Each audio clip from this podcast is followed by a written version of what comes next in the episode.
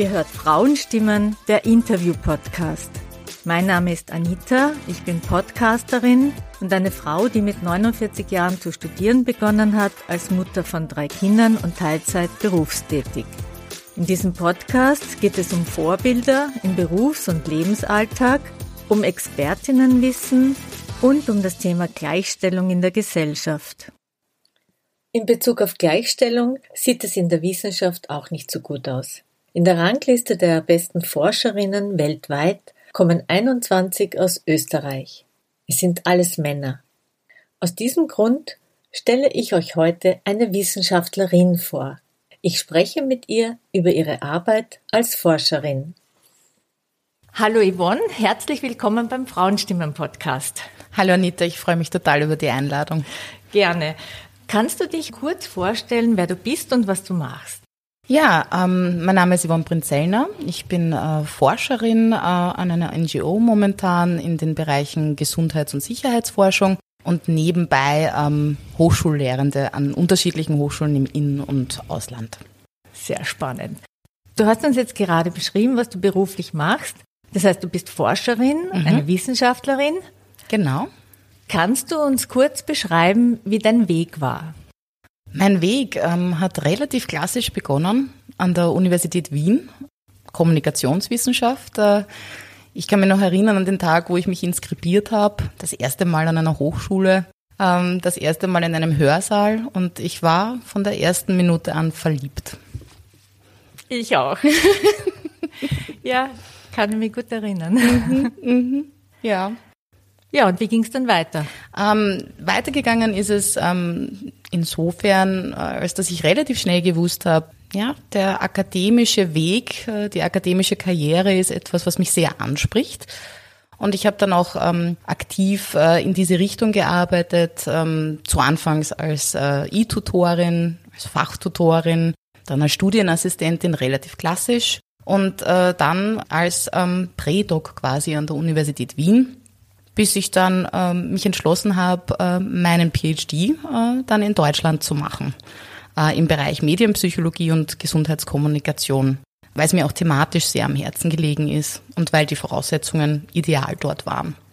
Also zwei Fragen hätte ich jetzt. Mhm. Und zwar, vielleicht weiß nicht jeder, was eine E-Tutorin ist. Ja. und äh, wieso nach Deutschland? Wieso ja. nicht hier in Österreich?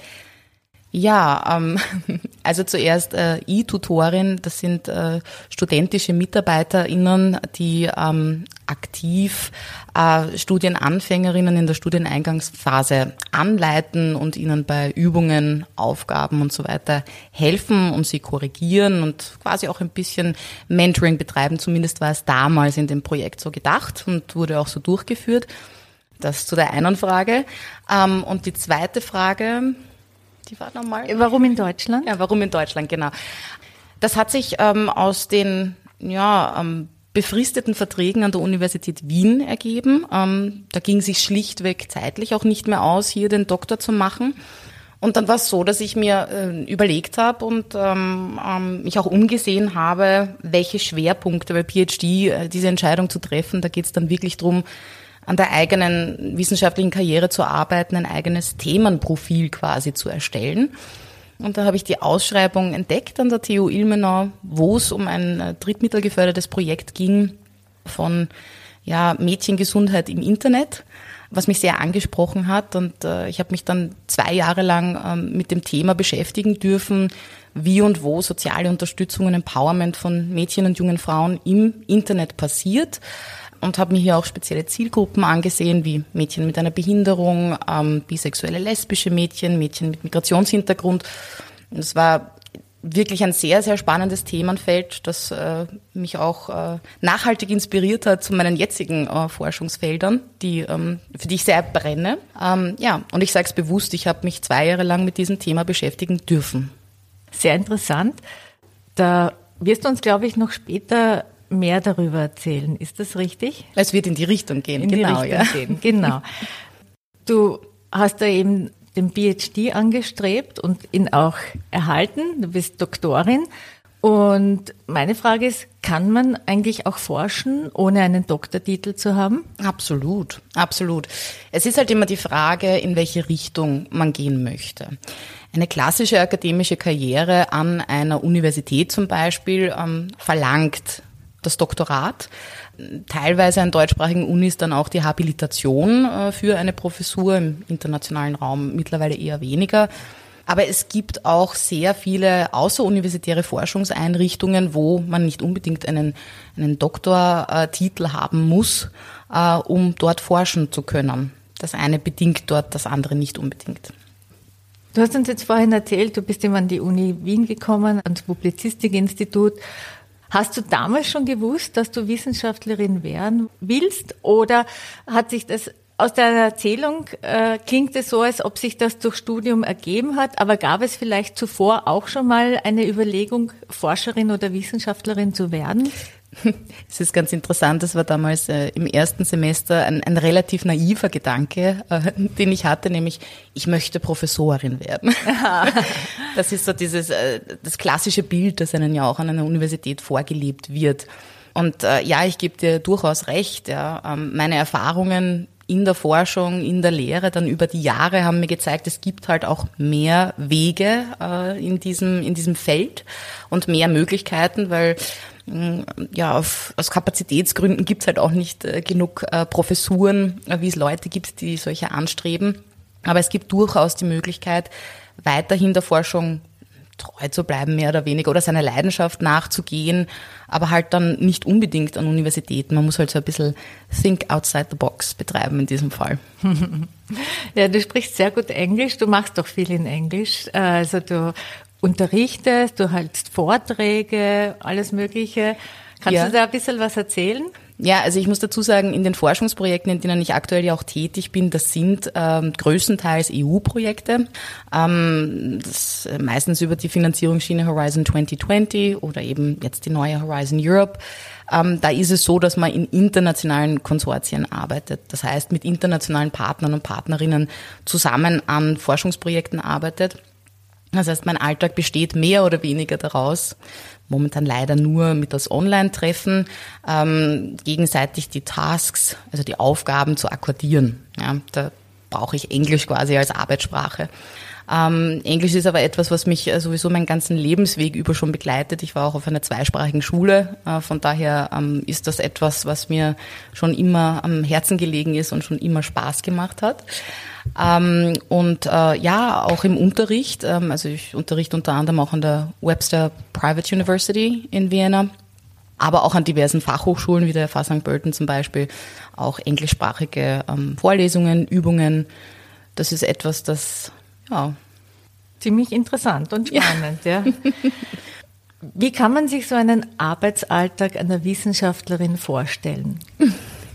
Also ich kann dir jetzt keinen prototypischen von einer Wissenschaftlerin sagen, ich kann dir sagen, wie es bei mir in etwa aussieht. Ähm, und das ist auch relativ, ähm, ich würde es jetzt auf Englisch sagen, unpredictable, also unvorhersehbar, ähm, weil die Arbeitstage relativ äh, unterschiedlich sind und äh, es kommt immer darauf an, bin ich jetzt gerade in der Forschungseinrichtung, für die ich tätig bin, oder bin ich gerade in der Lehre? Ja, je nachdem gestalten die sich sehr, sehr unterschiedlich. Ähm, wenn ich in der Forschungsabteilung tätig bin, ähm, bin ich, wie gesagt, äh, in ganz vielen äh, Projekten aktiv, äh, wo ich teilweise ähm, Evaluierungsframeworks von Tools, die getestet werden, äh, erstelle, ähm, unterschiedliche Use Cases mit Partnern, Partnerinnen abspreche, ähm, Deliverables, ähm, also das sind quasi äh, Berichte oder Berichtslegungen äh, mit den Kollegen und Kolleginnen zusammen erstelle ähm, und an neuen äh, Projektentwürfen, an den sogenannten Proposals, weil man muss ja neue Projekte auch einwerben, äh, arbeite. Wenn ich äh, an den Fachhochschulen tätig bin, ist es meistens so, dass ich ähm, Sprechstundenzeiten habe, wo ich mir mit den Studierenden, die ich betreue, äh, in den Bachelor- und Masterarbeiten, Coaching-Einheiten ausmache, die momentan leider nur online stattfinden ähm, meine Vorlesungen und Übungen ähm, vorbereite, schaue, dass ich äh, teilweise auch äh, Spezialisten und Spezialistinnen ähm, als Guest Lecturer ähm, hierfür rekrutieren kann, weil das auch immer sehr spannend ist für die Studierenden. Ja, und dann auch äh, einfach meine Unterrichtseinheiten abhalte. was immer eine, eine sehr schöne Herausforderung äh, für mich ist. Und ich muss ehrlich sagen, ich lerne von den Studierenden mindestens genauso viel wie Sie hoffentlich von mir, ja. Bin ich mir ganz sicher. Klingt alles sehr abwechslungsreich, wirklich interessant. Ich möchte jetzt gerne auf das Thema Frau in der Wissenschaft kommen. Ja. Wir wissen ja alle, Frauen sind benachteiligt und ich nehme stark an, auch Frauen in der Wissenschaft. Warst du während deiner Arbeit schon jemals Diskriminierung ausgesetzt, welcher Form auch immer, Gehalt oder ähm, Bevorzugung von männlichen Kollegen?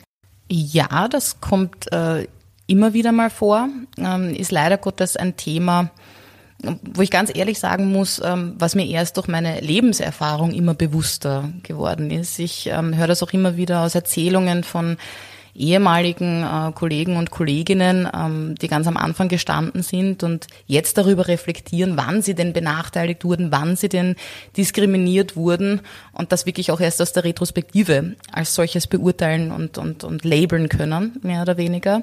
Und ja, ähm, also die Form, die sich bei mir am meisten gezeigt hat, ähm, war zum Beispiel ähm, ja die die Männerbündnisse teilweise oder auch ähm, das äh, Mentorinnen äh, und Menteeship, ja, dass das wesentlich schwieriger für Frauen ist, ähm, weil es auch weniger Frauen gibt, die in den Führungspositionen respektive Professuren besetzt sind. Insofern ist da auch äh, die Nachwuchsförderung ähm, schwieriger. Ja, man identifiziert sich ja als Führungsperson mit ähm, Personen, die unter einem arbeiten, die einem ähnlich sind in irgendeiner Form. Und das ist einfacher, ähm, wenn man als Mann sich dann einen jungen Mann quasi auserkort, der ja, ähm, dem entspricht, was man vielleicht damals äh, in sich selbst gesehen hat.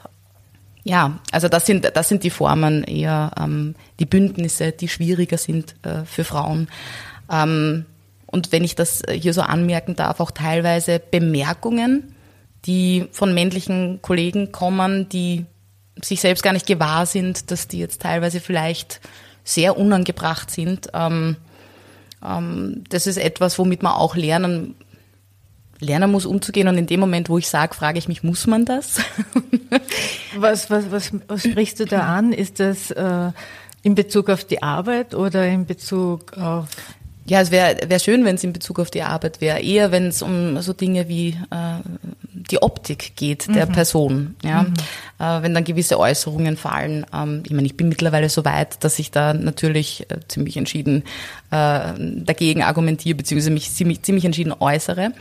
Ähm, ich kann mich aber auch an Zeiten erinnern mit Anfang 20, ähm, wo mir das äh, schwierig gefallen ist, beziehungsweise ich das als untergriffig in der Form gar nicht so wahrgenommen habe. Mhm. Was ich aber auch aus eigener Erfahrung sagen kann, vor allem bei meinen Studierenden, die ähm, teilweise jetzt auch so um 20, 21, 22, 23 Jahre alt sind. Und das finde ich sehr schön zu beobachten, dass hier einen, ein ganz anderes Bewusstsein bereits besteht. Ja? Also wir sind noch nicht da, aber auf Englisch würde man sagen, we're getting there. Ja, genau. Du hast jetzt äh, gesagt, äh, du, du, hast jetzt Vorbilder angesprochen. Im Podcast geht es ja auch um Vorbilder. Wer war dir eigentlich ein Vorbild? Mein Vorbild im wissenschaftlichen Sinn. Ich glaube, da habe ich sehr lange mit mir äh, gehadert, weil ich nicht wirklich weibliche Vorbilder hatte in der Form. Die ersten Wissenschaftlerinnen, die ich auch wirklich kennenlernen durfte, mit denen ich teilweise auch zusammenarbeiten durfte, waren diejenigen, die ich während meiner äh, PhD-Zeit in Deutschland kennengelernt habe. So lange hat's gedauert, ja. Deswegen mhm. sage ich, äh, Bündnisse und äh, Mentee und Mentorenship ist schwierig gewesen, zumindest damals, wie ich zu studieren begonnen habe. Ja. Ist es grundsätzlich anders in Deutschland? was Frauen- und Männerverteilung betrifft?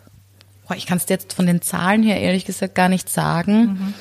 aber nein, das wissenschaftliche System ist relativ ähnlich aufgebaut. Aber ich habe, wie gesagt, das Glück gehabt, einige Professorinnen kennenzulernen, die ähm, mir was den Output ihrer Arbeit, die Art, wie sie arbeiten und auch die Art, wie sie mit Studierenden umgehen, wirklich Vorbilder waren. Das, das muss ich schon so sagen, ja. Mhm. Und von denen ich auch einiges äh, gelernt und, und, und übernommen habe, ja. Ja, das ist immer schön, wenn man Vorbilder hat und, und da was übernehmen kann. Höre ich auch immer wieder, dass Vorbilder total wichtig sind. Und mhm. deswegen ist ja wirklich schade, dass so wenig Frauen in der Wissenschaft sind. Durch meinen Podcast kenne ich jetzt schon einige tolle Wissenschaftlerinnen, aber ja, es braucht noch mehr. Ja, jetzt möchte ich nochmal zurückkommen, was wir am Anfang gesprochen haben, dass du, äh, da hast du so mit Begeisterung über deine Doktorarbeit gesprochen und aus dem Vorgespräch weiß ich, dass du ein Forschungsprojekt hast, das dir ein, eine Herzensangelegenheit ist. Ja, beziehungsweise Forschungsthemen, an denen ich arbeite, die mir, die mir sehr, sehr am Herzen liegen, die nicht unbedingt etwas äh, mit meiner Arbeit in der Forschungseinrichtung zu tun haben, und teilweise dankenswerterweise auch mit meiner Lehre verknüpft sind, was ähm, mhm. dann immer eine, eine, eine, eine sehr schöne Sache ist, wenn man das äh, miteinander verknüpfen kann.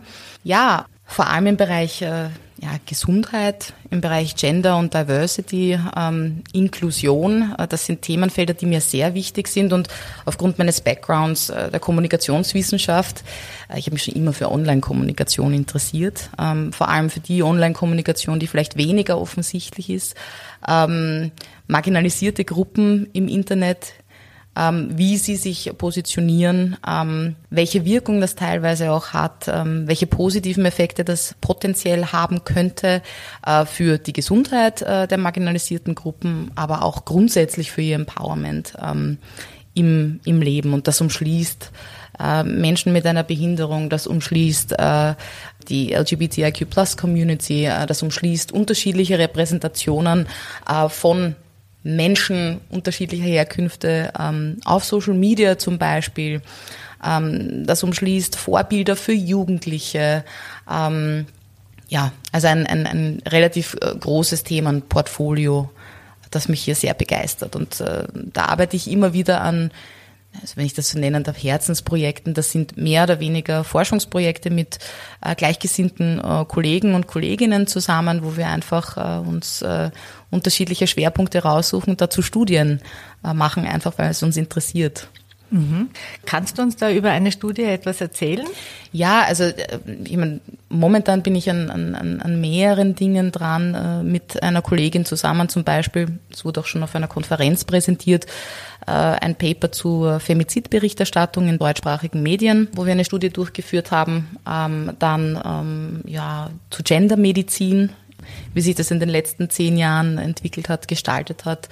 Äh, andererseits aber auch die Darstellung von Gender Fluidity, also unterschiedliche Genderformen ähm, auf YouTube-Kanälen, im Speziellen auf Beauty-YouTube-Kanälen ähm, von den sogenannten Beauty Boys, also Männern, die mit Kosmetik agieren. Ja. Mhm. Genau, Maskulinitätsformen im, im Gesundheitssektor zum Beispiel, woher sie stammen, ähm, welche Ebenen es hier gibt. Das sind so äh, kleine Projekte, an denen ich momentan arbeite. Maskulinitätsform, ich weiß das, kannst du es uns aber erklären? Ja, ähm, also in, in diesem speziellen Fall geht es äh, um unterschiedliche Ebenen, wie Maskulinität, also wie ein Mann wahrgenommen wird in der Gesellschaft. Ähm, dargestellt wird und welche Stereotype sich daraus auch ableiten lassen und welche Hindernisse vor allem im Bereich der Gesundheit ähm, hier ähm, zum Tragen kommen. Danke. Ja, bitte. ähm, sage mal, es ist jetzt sicherlich eine komische Frage für dich, aber wie geht Forschen? Kannst du uns das kurz erklären? Ja, Forschung funktioniert in erster Linie dann, wenn man als Person sehr neugierig ist und auch willens ist, sich in ein Fachgebiet mal richtig äh, reinzugraben und alles darüber erfahren möchte und ein Fünkchen Kreativität mitbringt, dass man so ein bisschen outside the box denkt und sich denkt, hm, was fehlt hier noch? Was könnte ich hier dazu beitragen, um eine gewisse Lücke zu schließen? Man kann es ein bisschen mit Puzzeln vergleichen. mhm. Nein, also Neugier ähm, und ähm, Interesse an einem Thema. Starkes Interesse sind, glaube ich, Grundvoraussetzungen fürs Forschen und das kann jeder. Man muss ja nicht unbedingt, ich meine, wenn man sich dreijährige Kinder ansieht, ja, das sind meiner Meinung nach die klassischsten Forscher und Forscherinnen, die alles einfach erkunden, ja, und ausprobieren und die Welt um sich herum wahrnehmen. Das machen wir in der Sozialwissenschaft ja auch. Sehr schön. Für mich war das immer so wie Detektivarbeit. genau. Mm, ja, liebe Yvonne, wir sind jetzt schon langsam am Ende. Da wäre jetzt noch meine Abschlussfrage. Was an deiner Arbeit motiviert dich am meisten? Mich motiviert am meisten, vor allem bei meinen Herzensprojekten, mit dem Finger auf ein Problem, auf ein gesellschaftliches drauf zeigen zu können. Das ist mir ein großes, großes Anliegen. Nicht zu verurteilen, sondern einfach nur aufzuzeigen, hier gibt es ein Problem. Ich glaube, dass äh, die Sozialwissenschaft im Speziellen, das ist eine ihrer ureigensten Aufgaben, die ähm, ja, aufgrund der momentanen Struktur ähm, im akademischen System immer weniger genutzt werden kann, weil einfach keine Ressourcen zur Verfügung stehen. Und ja, das ist etwas, was mich am meisten begeistert und mir eigentlich auch am wichtigsten ist. Jetzt habe ich doch noch eine Frage. Bitte. Du hast mir auch erzählt, dass du im Bereich Mentoring aktiv bist. Was genau meinst du damit? Ja, also Mentoring ist grundsätzlich ein, ein Thema, das mir sehr wichtig ist, vor allem weil mir sehr lange Zeit ähm, Mentorinnen gefehlt haben ja, in dieser Form. Und ähm, für mich ist es sehr wichtig, wenn ich mit äh, jungen Kollegen und Kolleginnen vor allem zusammenarbeite, ähm, dass ich die einfach mitnehme, sozusagen. Wenn hier Fragen sind, ja, dass man sich austauscht, dass ich aktiv Hinweise gebe, ähm, dass ich ihnen auch zeige, dass, und das wird leider Gottes oft äh, nach außen hin so wahrgenommen, ähm, wissenschaftliches Arbeiten oder die Wissenschaft, das ist ein Buch mit sieben Siegeln und diejenigen, die die Geheimnisse äh, erkundet haben, die sind quasi im, im Zirkel. Ja. Ähm, mir ist es halt einfach wichtig, ähm, junges Potenzial zu fördern, Leute, die wollen. Ja. Genau von sowas braucht man Nachwuchs. Ja. Und hier keine Geheimnisse zu haben offen zu reden, ähm, auch über die Schwierigkeiten, die im akademischen System bestehen, ja, ähm, ihnen einfach die Möglichkeit ähm, zu geben, eine wirklich informierte Entscheidung zu treffen, ob sie diesen Weg weitergehen wollen oder nicht. Das ist mir persönlich extrem wichtig. Und da bin ich auch Zeuge davon, jetzt darf ich ein Geheimnis ausplaudern. Du warst ja in meinem Studium meine Lehrbeauftragte bei Step 5. Das war das erste Mal Forschungsarbeit üben. Und du hast mich damals motiviert und hast gesagt, du könntest doch Tutorin sein, ja. Und das ist mir nie aus dem Kopf gegangen und ich habe es dann auch wirklich umsetzen können. Und da warst du mir ein Vorbild. Ich bin auch, ich bin auch wirklich sehr, sehr dankbar, ähm, immer wieder auch zu sehen, ja, ähm, wenn Leute dann ihre Chancen ergreifen, Frauen ihre Chancen ergreifen und das einfach wahr machen. Also ja, jetzt hast du mich zum Erröten gebracht. Na, um Gottes Willen. Na, aber das hätte ich mich so wahrscheinlich nie getraut. Und davon soll es mehr geben. Mhm. Frauen, die sich trauen. Ja, genau. es wird besser. Ja, ja liebe Yvonne, herzlichen Dank äh, für dieses Interview und diesen Einblick ins wissenschaftliche Forschen. Sehr, sehr gerne. Und wie du weißt, jetzt kommen die Unterstützungs- und Würfelfragen. Würfel haben wir heute schon hergerichtet. Mhm. Und dann beginnen wir mit den Unterstützungsfragen. Mhm. Wie du weißt, ich habe vorhin gesagt, nach Möglichkeit kurz zu beantworten. Ja. Mhm. Die erste Unterstützungsfrage. Welche Frage soll man sich stellen, wenn man Wissenschaftlerin werden will? Wie resilient man ist als Person und welchen Plan B man hat, in dem Fall, dass es dann doch nicht klappen sollte. Mhm. Ja, natürlich. Das, das ist ganz wichtig. Ja. Plan B ist immer gut. Mhm. Zweite Unterstützungsfrage. Was aus deiner Erfahrung als Wissenschaftlerin kann hilfreich für andere sein? Hilfreich für andere, ich glaube, was wir alle äh, benötigen, ist ähm, ein Quäntchen mehr Leidenschaft für die Dinge, die wir tun äh, und ein bisschen mehr Kreativität und wie ich es vorher schon angesprochen habe, dieses Think outside the box. Alle Möglichkeiten wahrnehmen und alle Möglichkeiten gegenüberstellen.